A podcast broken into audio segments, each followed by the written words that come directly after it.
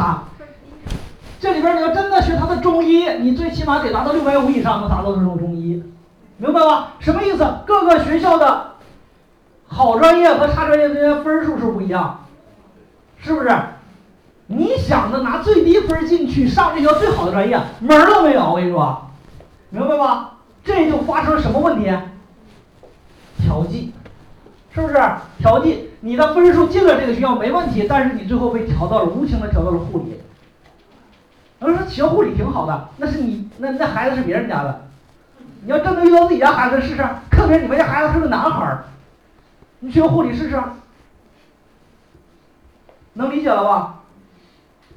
如果真的遇到就这俩学校的话，就这俩学校的话，我都优先建议你考虑这个，因为那个明显一判断你专业是录不上的，那这个学校就得换掉，能理解吧？但是你会发现啥一个问题呢？什么问题？我们家长在报志愿的时候，你脑子里边只想着啥了？这个学校的最低分儿，以及我们想去的专业。也就是说，你报了这个学校，把这个学校报完之后，你那五个专业一定填的是中医学五加三，中医学五年制，中西医临床医学，中药学，然后呢，最多再加一个生物医学工程，你就报完了。最后拿到录取通知书，发现呀，上海中央台给我录了。撕开封皮之后，打开一看，护理学，孩子哇就开始哭啊，不行，我要复读，咋都不行，我就不学护理。这是不是风险？你现在琢磨琢磨这个事儿容不容易发生在你身上？现场的一个小小的测试，你会发现一边倒的都学了护理了，明白吧？所以说报志愿那么简单吗？他要真的简单的话，那么好干的话啊，至于那么那那这么多这么多人到最后双跨吗？不至于是吧？为啥我说你还不如选这个？这里边没有护理，这里边专业都是医学类的专业，是不是？好，那基本上对于对于风险要素来说，对于院校这边基本上就划账，是吧？对于专业这边基本上就是啥呢？调剂。那么导致一专业调剂的基本上冷热专业，然后分数轻和专业轻等等这些都是导致专业调剂的。我们看下这个案例啊，二零一八年理科女孩子高考六百零二分，想去成都、重庆、北京、上海、广州。她六百零二分，这是当年的最低分数，你就会发现她想去这些地方，最后会选哪个学校？啊，不不不那个难大家了，最后这个同学选了这学校西南大学，在重庆吗？这个孩子六百零二分，压线两分进了吗？是吧？啊，这个孩子录的也很好啊，这个孩子录的很好，这这个符合他想去的地方嘛，是吧？我们很多的家长和考生，你选志愿选方案的时候，你选志愿的时候，无非就是这吗？是不是拿分卡之后选地方嘛？这不就是你选报志愿的一个主要思维吗？这个同学就是这样的，最后学到西南大学，可是这个孩子呢？录到了动物科学专业，专业被无情调剂了，啊，然后这个孩子当时呢，这个最后呢又选择了复读，啊，选择复读。当时这孩子强烈要求我说：“费老师，你一定要把我的案例呢给别人讲解一下，啊，让大家明白志愿填报到底是咋回事。你就算进了个好学校，专业不符合你的要求，你也会这四年发堵了，四年学不好的。有人说老师，那我们入学不是可以调专业吗？”调专业有要求没有？如果没有要求，大家就这样一件事儿。如果没有要求，今年是六月二十，呃，就今年是九月一号了。你当时的分数不是特别高，报了郑大，最后被郑大的康复治疗录取了。然后呢，就九月一号你拿录取通知书，就直接找校长。校长，你看啊，其实我最喜欢咱们学校的临床医学，国内知名，是吧？我但是呢分数不够，我被录到了康复治疗。你看你给我调一下，调到临床。然后校长一看后边三百多个人等着了，都等着调临床。我就想要问一点，你就说专业能调，你觉得这个事儿能发生不能？咋可能啊？人家用了多少分啊？人家用了六百五十分进的正大临床，你用了多少分啊？六百二十分进的正大，你觉得这可能给你调吗？不可能，是不是？调专业这个事儿，基本上就是啥呢？基本上就是一帮人骗另外一帮人的话。它其中有一个最简单的一个要求，就是你在当年度的期末成绩必须达到全年级的前百分之五才有机会调。你就想明白一点，你说，本来想学人医的，最后学了动物，然后呢学兽医，本来要切人的，现在天天切切老鼠。那就这样的话，你就会发现一个问题，得达到全年级前百分之五，就相当于啥呢？你这个专业恶心不恶心？恶心吧？你还得恶心着学完，学到全年级最好，然后这会儿告诉你可以调专业了。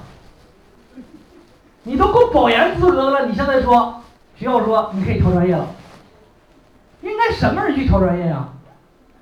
不喜欢的人去调专业吗？好，你现在得把这个把人啊逼良为娼之后再让去调专业，那不是开玩笑吗？人非非疯不可。所以说现在就是调专业这个事儿，啊，干了之后你就知道，那就是一帮人骗一帮人的话。哎，没事，同学考我们学校吧，护理学进来也没问题，到时调专业。啊，你就发现这护理学进去，你真的学护理学了四年，就调不了，对吧？好，这个你看这位同学也是，当年四百六十五分，最后学的是河南科技学院，学的是动植物检验检疫啊，也是这种专业啊。倒不是这种专业不好，主要原因是啥呢？他不喜欢。在专业的分配当中，大家可以看哈，如果刚才一个小小的测验让大家对大学不了解，大家这会看专业你懂不懂？生物工程、生物科学、生物技术、生物医学工程都是生物，都是干啥的呀？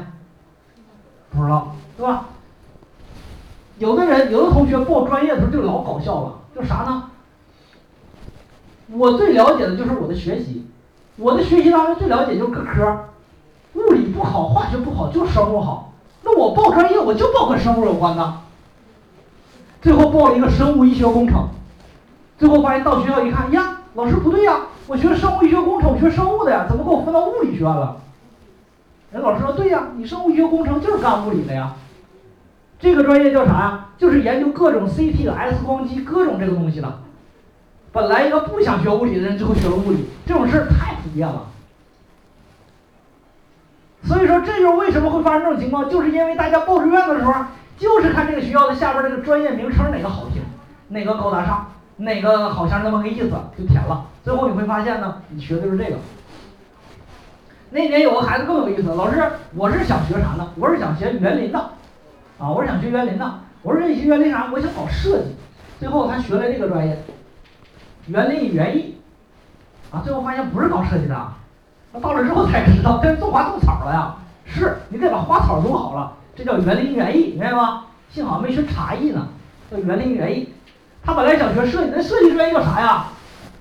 叫风景园林学，那个是搞设计的，啊，这个是搞建筑设计师的哈。这园林园艺呢是个农学专业，啊，这个女孩子最后明白了，明白就后悔了，你学不了了，是不是？啊，这里边很多哈。啊，很多，还有就是建筑学和土木工程，有好多人认为，哎呀，老师，这个建筑学好像是这个这个这个土木工程好像差不多，叫土建嘛，土建土建不分家嘛，啊，都挺好。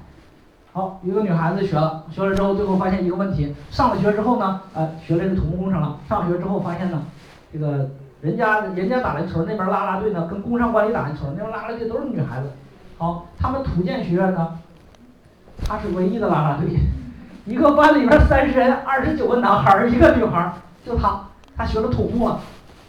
我觉得在座各位有好多人当时也被迫的学土木嘛，是不是？最后发现女孩子学土木，最后百分之百全都转行了，啊，因为真的是干不了，啊，真干不了啊，对吧？所以说这个专业一定要了解，对吧？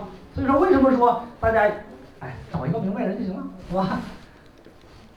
啊，专业有这么多啊，专业非常多啊，十二大门类。好，最后呢，如何科学的做好志愿填报啊？